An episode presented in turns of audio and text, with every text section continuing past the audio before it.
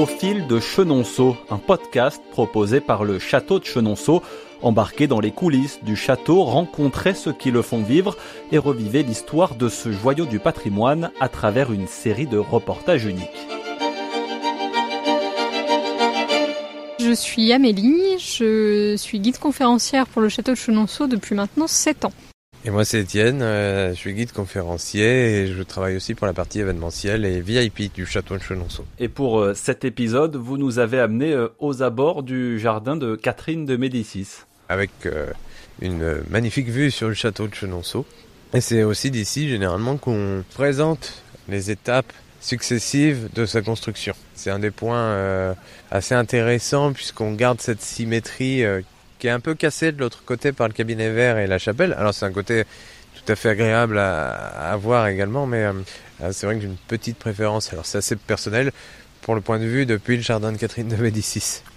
Le château qu'on voit aujourd'hui, c'est le troisième château de Chenonceau. On a eu un premier euh, château médiéval qui était un peu plus en avant, devant l'actuel bâtiment des Dômes, à peu près. Ce château était là pour contrôler euh, les passages fluviaux sur le Cher tout simplement puisque le Cher mène directement à Tours. On est dans le contexte de la guerre de Cent Ans. Il faut surveiller les allées et venues et défendre euh, la zone. Le château n'est plus là aujourd'hui, tout simplement parce que la famille propriétaire à l'époque, la famille des Marques, va s'allier aux Anglais et aux Bourguignons pendant la guerre de Cent Ans. Stratégiquement, c'est pas une très bonne idée, puisque Charles VI euh, va envoyer le maréchal de Boussicot pour expulser la garnison anglaise qui s'était installée sur le domaine. Et donc on va à la suite de ça faire brûler le château et couper la majorité des bois alentours à hauteur d'infamie, c'est-à-dire à hauteur d'homme. Tout simplement parce que le bois à l'époque, alors on parle de 1411, on s'en sert énormément. Donc c'est très impactant pour un propriétaire noble à l'époque. Alors là on est sur Jean Ier de Marc, Jean deuxième du nom, va être autorisé par Charles VII à construire un nouveau château. Donc toujours au XVe siècle. On se rapproche de la rivière. On a quatre tours d'angle qui se rejoignent par des remparts. À côté de ce château, sur le Cher cette fois-ci, on fait construire un moulin fortifié de façon à pouvoir moudre le grain et c'était une manière également de pouvoir collecter quelques taxes à ceux qui venaient l'utiliser, ce moulin fortifié. Mais la famille des Marques, euh, au XVe siècle, est toujours impactée par ce qui s'est passé pendant la guerre de Cent Ans. Donc la famille des Mac être obligée de vendre petit à petit la châtellenie de Chenonceau, qui n'est pas encore élevée au rang de châtellenie, puisque ça arrivera après. Et c'est donc Thomas Boyer, qui est collecteur d'impôts, hein, c'est un financier pour la couronne du roi, qui va commencer à s'intéresser au domaine de Chenonceau. Chenonceau, pour Thomas Boyer, c'est un projet de longue date, puisqu'il est dessus depuis 1494. Il rachète euh, petit bout par petit bout. Et il devient finalement propriétaire en 1512. Donc vraiment, il lâche pas l'affaire. En fait, la cour est assez itinérante, on voyage beaucoup à l'époque. Et le roi change de château, change de palais selon ses besoins, s'il doit rencontrer des personnes, s'il doit aller régler des problèmes. Et donc la cour, les seigneurs, en tout cas les grands seigneurs les plus importants, ne s'installent jamais très loin du roi. Donc c'est pour ça qu'on a les châteaux royaux qui sont très connus comme Amboise, Blois, Chambord. Et puis on a les autres châteaux, les châteaux nobiliaires, euh, qui sont aujourd'hui tout aussi connus comme euh, Azel-Rideau, euh, Villandry ou encore Chenonceau. Thomas Boyer, comme il travaille pour la couronne de France, il est très souvent parti en Italie va s'inspirer de ce qu'il découvre sur place. Tout le monde est un petit peu émerveillé, Charles VIII le premier à l'époque en 1494, de ce qu'il voit dans les différents duchés ou dans les différentes républiques italiennes. On est un peu subjugué par cet art nouveau et on va rapporter ces idées en Val-de-Loire. Et donc Thomas Boyer euh, va laisser à son épouse Catherine Brissonnet carte blanche pour la construction de ce nouveau château. Et donc on commence dans un premier temps par détruire le premier château médiéval. On va quand même conserver une tour, l'actuelle tour des Marques, toujours présente aujourd'hui, qu'on va restyliser au goût de l'époque, puisque les meurtrières vont laisser place à de grandes ouvertures, de grandes fenêtres. On y ajoute des toitures. C'est une façon aussi d'avoir un lieu de villégiature quand on vient superviser les travaux également. On a toujours des appartements qui sont un peu dans leur jus au premier étage d'ailleurs, et il est très probable que Catherine Brissonnet y ait habité.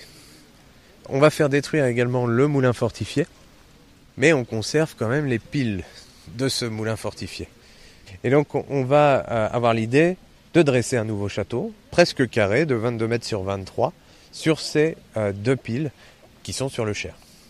On va avoir ce très beau logis boyer qui va émerger, mais pas de pont, pas de galerie encore, juste un balcon qui donne sur le Cher. Plutôt agréable le matin quand vous êtes au café. Enfin, c'est ce que je dirais aujourd'hui, moi toujours. Le logis Boyer, c'est vraiment l'une des premières expressions de l'architecture renaissance en France. Donc la transition est faite. On est vraiment dans cette espèce de palais vénitien, de lieu de villégiature. Pendant la Renaissance, l'homme est vraiment remis au centre de toute chose. On a le, cycle des saisons qui est très à la mode. Euh, on n'est plus dans cette architecture militaire où on a des meurtrières, des toutes petites ouvertures. Euh, là, on a des grandes fenêtres qui laissent passer le soleil, qui chauffent un petit peu naturellement l'ensemble. Et puis on a cette pierre de tuffeau qui est le matériel de base pour la construction des châteaux de la Loire. C'est vraiment une pierre très appréciée parce qu'au-delà du fait qu'elle se travaille extrêmement bien, c'est une pierre euh, qui capte la lumière et qui la renvoie. C'est exactement la même chose au niveau euh, de l'humidité et de la chaleur. Et c'est une pierre qui est très appréciée, notamment ce côté euh, très blanc, très lumineux qui va se remarquer contrairement à une pierre un peu dure, un, grès. On le voit hein, sur la tour des marques. On voit que c'est pas du tout le même raffinement dans la pierre au niveau de cette tour des marques, au niveau de la base, et quand on compare le logis boyer juste à côté. Vous en avez dit quelques mots, le côté euh, très lumineux, ces grandes fenêtres, qu'est-ce qui fait au-delà de ça euh, le style Renaissance de l'époque? Alors au-delà de ça, je dirais que c'est la simplicité des traits, il y a une espèce de pureté des traits. C'est assez discret mais c'est très travaillé. On va avoir par exemple des médaillons qui vont apparaître avec des blasons. On va avoir des visages sur les médaillons supérieurs, on va travailler les cheminées, on va avoir les fenêtres à meneaux, vous voyez ces fenêtres avec les grands croisillons. On va avoir les rinceaux aussi, ces espèces de petits éléments euh, d'architecture, des éléments végétaux qui sont très à la mode à l'époque. On va avoir aussi des petites décorations, alors des petites euh, sculptures qui vont rappeler les chapiteaux antiques. La Renaissance finalement, on cherche la pureté des lignes, on, cherche cette espèce de retour à l'Antiquité qu'on considère comme étant la perfection dans beaucoup de domaines, dont notamment l'architecture. Et ce qui dénote aussi euh, avec l'arrivée de la Renaissance, c'est le mécénat. On finance des artistes puisqu'on veut le meilleur pour son château, pour soi-même.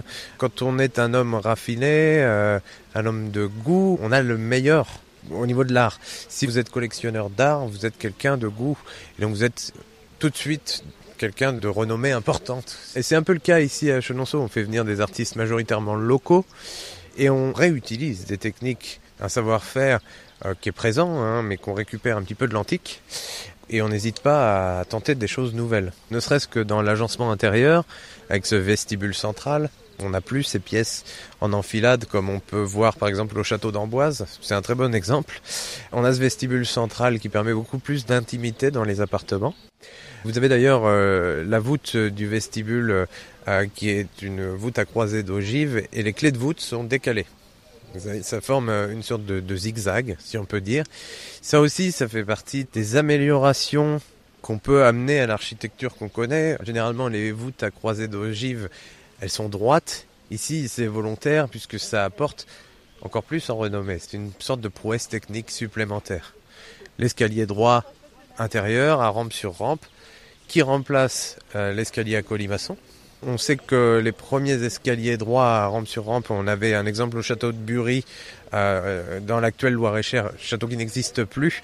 Euh, pour les premiers châteaux Josselin en Bretagne, dans le Morbihan aussi, qui avait un escalier droit construit en 1507. Donc on a plusieurs exemples comme ça de ces nouveautés qui arrivent petit à petit. Et c'est vraiment cette cassure. L'humanisme, c'est assez important à, remettre en place dans le récit, puisque euh, on, construit pour soi. On replace l'homme au centre de tout. Dieu nous a créés, donc chacun d'entre nous, on possède quelque chose de divin. Alors là, je resynthétise la pensée de l'époque, hein, bien sûr, mais on se base sur Platon, euh, par exemple. On a des mouvements, des grands mouvements philosophiques. Au départ, on a quelques humanistes, et l'imprimerie et la diffusion euh, des livres va largement favoriser cet essor qui sera européen. Amélie euh, et Etienne, je vous propose euh, que l'on traverse ce jardin de Catherine de Médicis dans lequel nous sommes euh, pour nous rapprocher de ce fameux pont sur le Cher, construit donc à l'initiative de Diane de Poitiers, qui est la favorite d'Henri II, qui récupère le château en 1547 euh, on l'a décrit sportive, amatrice de chasse. Ce pont lui permet donc de rejoindre plus facilement l'autre rive pour chasser donc, mais son idée c'est aussi d'étendre ses jardins. Oui, tout à fait. Alors, elle ne commence pas forcément par le pont directement, puisque son idée c'est de faire un grand jardin. Ensuite, Diane de Poitiers va euh, commencer la construction du pont. Et effectivement, euh, ce pont, c'est ce qui fera tout le charme du château par la suite avec notamment les embellissements qu'apportera Catherine de Médicis. Que sait-on aujourd'hui des, conditions dans lesquelles euh, déjà ce pont a été euh, réalisé? Alors on sait plus ou moins que le pont, euh, bah, pour le construire, il faut assécher une partie de la rivière. Donc pour ce faire, déjà on va commencer à construire durant la saison plus sèche. Hein. On est plutôt euh, en été euh, pour ces périodes-là. Et donc euh, le système utilisé, c'est ce qu'on appelle le système du bâtard Hein, c'est un encaissement pour assécher une partie de la rivière, un encaissement donc en pointe pour appréhender le courant, dans lequel on va construire directement ces piles. On sait que celui qui est mandaté pour le pont et pour le jardin, c'est Philibert Delorme qui est un des architectes les plus importants au XVIe siècle pour la cour de France. Ce pont, techniquement, c'est assez intéressant, mais on peut s'imaginer que le Cher étant euh, une rivière assez large à ce niveau-ci, que le niveau euh, durant l'été était assez bas, donc plutôt pratique pour ce genre d'installation. Aujourd'hui, euh, des piles sont toujours en, bon état, elles n'ont pas subi les affres du temps. On a toujours euh, quelques craintes, surtout euh, récemment avec les sécheresses euh, plus fréquentes. Donc on est dans l'obligation de surveiller la structure du monument. on a des agents qui passent en barque régulièrement, au moins une fois par mois si ce n'est pas plus pour surveiller la structure même du bâtiment. Effectivement, l'assèchement pourrait provoquer un affaissement de la galerie. Euh, c'est surtout au niveau des arches du pont que les craintes peuvent être euh, émises. Mais effectivement, c'est quelque chose que l'on doit surveiller constamment.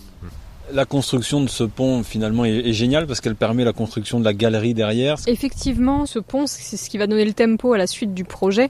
Euh, puisque alors Diane, elle avait déjà un projet euh, concernant euh, ce pont, elle ne comptait pas le laisser à nu.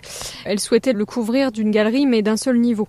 Donc quelque chose qui aurait euh, eu un rendu totalement différent si ça avait été réalisé. Et Catherine reprend l'idée. Alors est-ce qu'elle s'est inspirée du projet de Diane ou est-ce qu'elle avait sa propre idée euh, derrière la tête? Ça, on ne sait pas.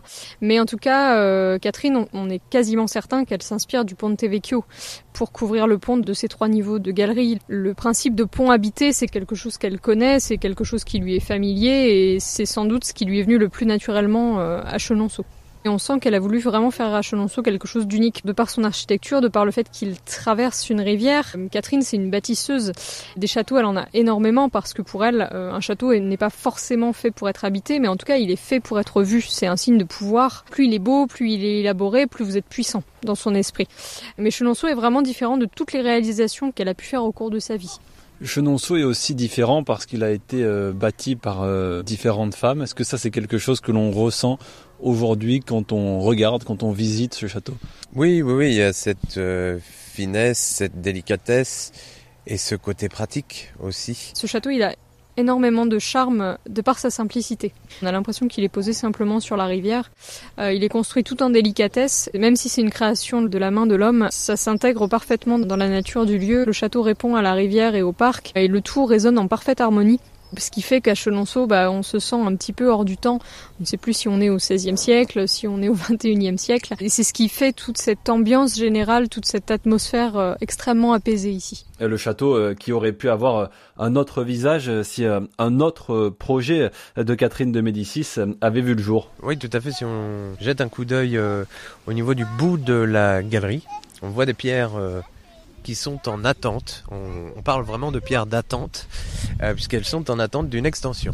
On retrouve d'ailleurs la reproduction euh, d'un plan de ce projet euh, dans le cabinet d'Estampes à, l'intérieur du château. On va aller le découvrir. Bonjour.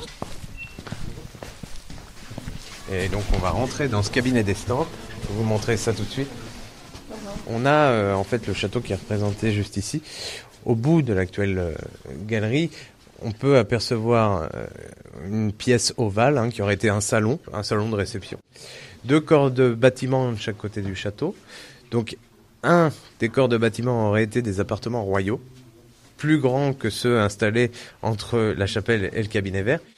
Ici, De l'autre côté, hein, de la même forme, de façon symétrique, on aurait eu un autre corps de bâtiment qui aurait été une nouvelle salle de réception, plus large que la galerie actuelle, puisque alors en longueur, on est plutôt pas mal, mais en largeur, c'est vrai que c'est un peu contraignant par moment. Donc euh, on voulait une salle un peu plus large et plus digne de ce nom, avec de grandes arches à colonnes, de nouvelles fontaines et des corps de bâtiments qui se seraient rejoints au bout de l'actuelle grande allée par un portail magistral. Donc un projet presque versaillesque, si on peut se permettre. Mais qui n'a jamais vu le jour. Qui n'a jamais vu le jour, effectivement, euh, il faut le financement pour ce genre de projet. Et donc le projet ne verra pas le jour. J'ai pas envie de dire malheureusement pour nous, parce que j'aime beaucoup le château actuellement. Là où il a beaucoup de charme, le château, c'est qu'il est relativement... Enfin, il a une architecture unique tout en restant simple et discret. Et c'est vrai qu'avec cet ensemble d'architecture, ça n'aurait plus été le cas. Ça aurait été très royal, certes, mais peut-être un peu moins charmant. Un charme que l'on retrouve également dans les différents jardins qui entourent le château. Et ce sera l'objet du prochain épisode de cette série de podcasts au fil de Chenonceau.